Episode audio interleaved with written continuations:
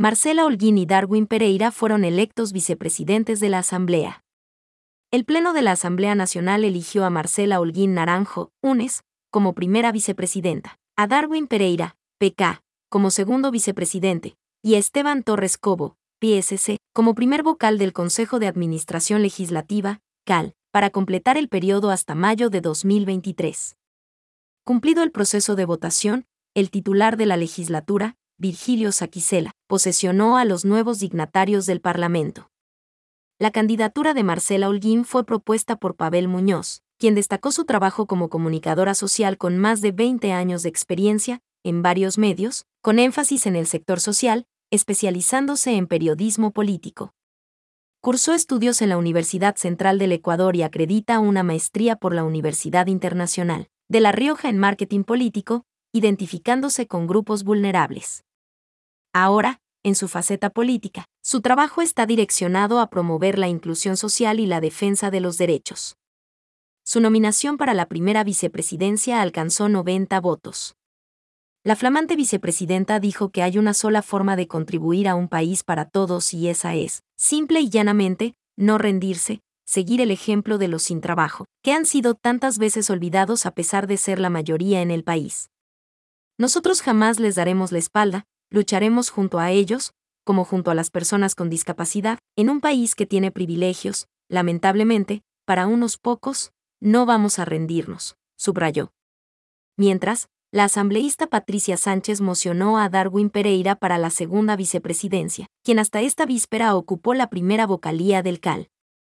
Pereira es de profesión abogado e ingeniero en sistemas se destacó en la dirigencia de los estudiantes de la Facultad de Ciencias Sociales en el Consejo Directivo de la Universidad Técnica de Machala y presidió la Asociación de la Escuela de Derecho. Ejerció cargos en la Cancillería del Ecuador, Zonal El Oro, en la empresa de agua potable y alcantarillado del Cantón Machala y como asesor informático de varias empresas privadas. Su elección se produjo con 93 votos. Tras rendir el juramento de rigor, Darwin Pereira agradeció primero a Dios y a todos los bloques legislativos, a quienes votaron y a quienes no votaron por él. Pidió a la Divina Providencia le dé sabiduría para hacer bien lo que se tiene que hacer de hoy en adelante. Hoy privilegiamos la Asamblea, hoy privilegiamos el bien del país por encima de nuestras diferencias. Los invito a cerrar este capítulo oscuro que vivió la legislatura, dijo. Una vez que se produjo la vacante de la primera vocalía del CAL, tras la renuncia de Darwin Pereira, la legisladora Natalie Viteri presentó como moción previa, conocer la renuncia y elegir a su reemplazo. La moción fue calificada y aprobada. Posteriormente, propuso el nombre de Esteban Torres Cobo para ocupar esta vocalía. Torres es abogado de profesión, por la Universidad San Francisco de Quito. Cuenta con una maestría en litigio y arbitraje internacional por el Queen Mary University of London. En el anterior periodo fue miembro de la Comisión de Justicia y Estructura del Estado y actualmente es parte de la Comisión de Soberanía Alimentaria.